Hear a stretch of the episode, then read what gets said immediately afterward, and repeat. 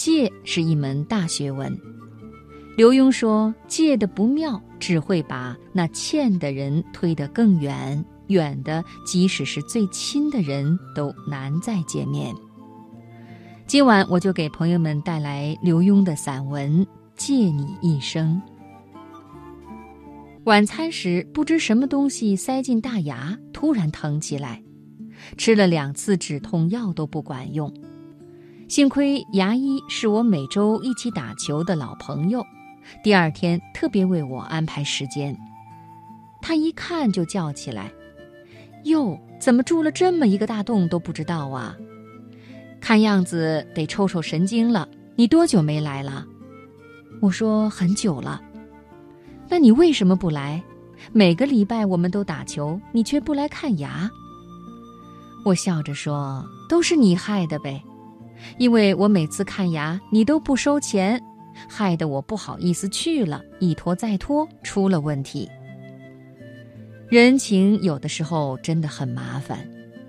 三十年前我就曾有过体验，那个时候岳阳电话费很贵。”每次外出住朋友家，我都要求主人月底收到账单之后，把我打的电话勾出来交给我，由我付费。如果主人是洋朋友或者已经很西化的中国人，会照做；否则就麻烦了。即使主人的经济情况很差，也死活不愿收钱。这么一来，我反而不敢打电话了。连当地的长途电话也不好意思拨。其实我自己不久前也犯了这毛病。一位多年不见的洋学生突然打电话来说需要两支新毛笔，我说：“你来呀，我剩很多呢。”他随后到了，挑了两支，问多少钱。我说：“那是十几年前买的，早忘了价钱，更不知道现在的行情。”就算是我送的小礼物好了。没想到隔一阵子，听一个中国学生说，那个找我买毛笔的洋学生又跑去托他买了。哎，我不解地问：“那他为什么不直接找我要呢？”他说：“因为您不收他的钱呗。”看已逝明星梅艳芳的纪念报道，说梅姑为人海派。朋友有急，很少拒绝，但是梅姑往往借出一笔钱就失去一个朋友，好多朋友反而因此愈走愈远。很多人一定会有同样的感触，怪不得俗话说“借出了钱，借出了朋友”，也相对的有人说“借出一笔钱，认识一个朋友”。我有个学生，因为做生意急需用钱，我就托北京的出版社把一笔版税转给他。起初，那学生还偶尔提到他欠我一笔钱，后来则通过出版社的朋友说他记得这么一笔钱，必定会还。又隔两年，便再也没有消息，连我去北京都避不见面。我的一个远房亲戚也一样。借给他一笔钱，先说很快会还，甚至在拜年的时候说过两天就拿支票给我。接着，非但没有收到支票，而且从此失去音信。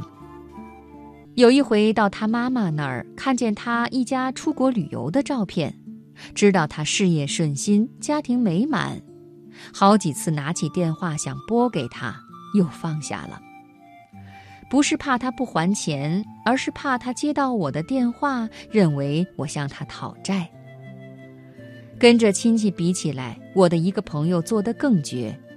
自从他在美国研究所念书，念到一半被退学，自己出来闯天下，就不曾回老家看他的父母，据说连一封信也没写过，只从其他兄弟那边打听一些老家的消息。我问他。是因为你父母对你不好吗？你记恨他们？不是，因为他们对我太好了。我是全家最会读书的，他们为我付出了最多，对我的期盼最高，还借我一大笔钱。而我，他突然不说了，沉吟了一下，笑笑。你以为项羽不想过江东吗？他真想死吗？但是他有什么颜面见江东父老？所以我早告诉自己，没有了不得的成就，绝不回去。据说去年他父母先后过世了，他知道，但没回去。而今连几个兄弟都不再联络。怪不得我母亲在世的时候常说：“借比赖更痒。”意思是借钱的人比赖账的人还不舒服。